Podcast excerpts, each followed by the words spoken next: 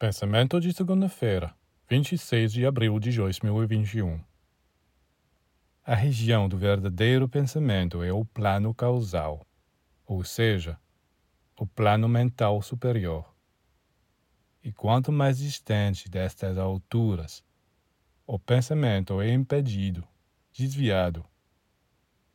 Agora, para lidar com todos os problemas da vida cotidiana com os quais o homem é confrontado, seu pensamento é obrigado a descer e a se vestir com roupas espessas e grosseiras. Debaixo dessas roupas, é claro, torna-se irreconhecível e enfraquece.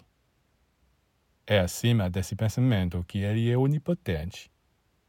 Assim que ele desce às regiões do intelecto, plano mental inferior, e do coração, plano astral, fica coberto de impurezas não sendo mais tão virgem, perde quase todo o seu poder de penetração.